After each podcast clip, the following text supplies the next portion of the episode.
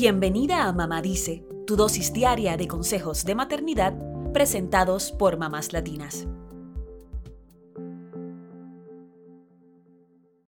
El título del episodio de hoy seguramente te ha parecido un poco confuso y quizás hasta hayas pensado, pues claro que hay alimentos buenos y otros malos.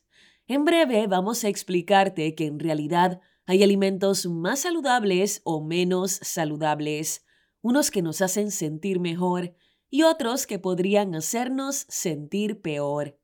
Pero, ¿por qué no debemos referirnos a ellos como buenos o malos?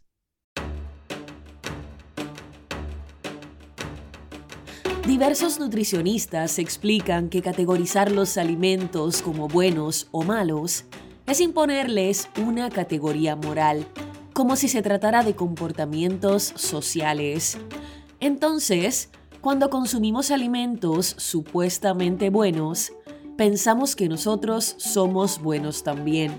Y cuando comemos algo supuestamente malo, nos decimos mentalmente que nos estamos portando mal y hasta podríamos sentirnos culpables y castigarnos.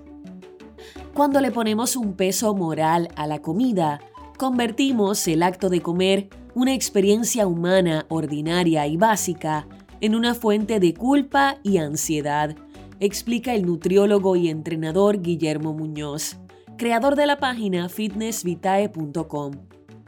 Muñoz dice que esto se debe a que interiorizamos en nuestra conciencia los conceptos que otros crean sobre un alimento, por lo que nos sentimos bien o mal, dependiendo de lo que dicte la opinión pública. El problema viene cuando pensamos que los alimentos buenos podemos consumirlos en todas las cantidades, mientras que los malos debemos evitarlos a toda costa, creyendo que serán negativos, incluso en pequeñas cantidades. Esto hace que se cree una brecha entre los alimentos supuestamente buenos y los malos, entre los permitidos y los prohibidos, lo que puede afectar nuestra relación con la comida, explica Gabriela Gotau, licenciada en nutrición y especialista en obesidad. Sin dudas, hay alimentos que son más nutritivos que otros, pero también hay que reconocer que hay alimentos más o menos adecuados en función de cada persona, dice Gotau. Por eso es mejor referirnos a alimentos que sientan mejor o peor, o a alimentos más sanos, ya que la nutrición no es una ciencia exacta y cada cuerpo puede requerir una dieta diversa, dice la nutricionista. Por ejemplo, una persona con la enfermedad celíaca no debe comer alimentos con gluten porque dañan su intestino delgado. Entonces, deberá evitar a toda costa las harinas de trigo, cebada y centeno. Pero esto no significa que todos deberían seguir una dieta sin gluten si no son celíacos. Además, el bienestar general de las personas no se basa únicamente en lo que comemos, sino también en la calidad del sueño, el nivel de estrés, la actividad física y otros tantos factores, añade por su parte la dietista nutricionista Azahara Nieto. A medida que pasa el tiempo, los alimentos categorizados como buenos o malos han ido cambiando también. Esto se debe a que se han hecho estudios científicos con nuevos hallazgos que han derribado el conocimiento anterior. Por ejemplo, en la década del 1970 se decía que el huevo era responsable del aumento en el colesterol y los problemas cardiovasculares. Sin embargo, en la actualidad, el huevo se considera un alimento nutritivo que no influye tanto en aumentar los niveles del colesterol ya que no tiene tantas grasas saturadas como se pensaba. Ahora bien, ¿qué podemos hacer para mantener una relación sana con los alimentos? Te tenemos varios consejos de la nutricionista Gabriela Gotau. Número 1. Enfócate en tener un estilo de vida saludable, no en hacer una dieta por cierto tiempo. Las dietas hacen que caigamos en ocasiones en extremos que no son buenos para la salud, sobre todo si las hacemos por nuestra cuenta y sin consultar con un nutricionista.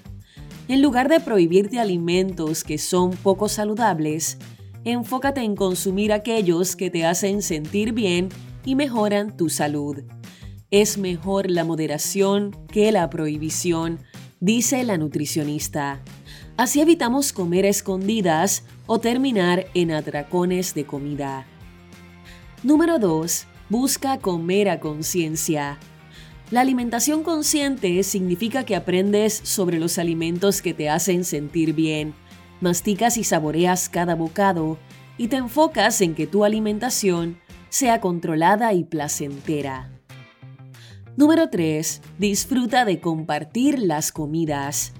La alimentación también tiene una función social, además de nutricional. Por eso debemos ser capaces de disfrutar de una rica comida, aunque no sea tan saludable. Aquí lo importante es el balance y también comenzar a experimentar con recetas ricas que sí sean más nutritivas. Número 4. Evita caer en la obsesión con la perfección y busca que la mayoría de tus alimentos sean saludables.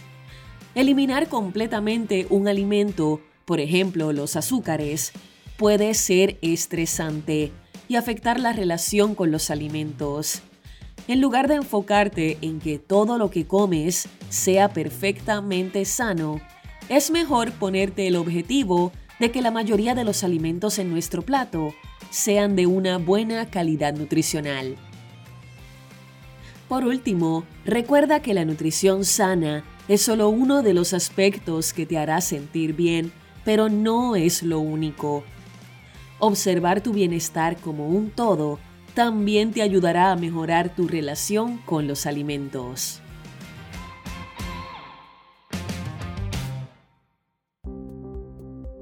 Eso es todo por hoy. Acompáñanos mañana con más consejitos aquí en Mamá Dice y síguenos en mamáslatinas.com, Mamás Latinas en Instagram y Facebook y Mamás Latinas USA en Twitter.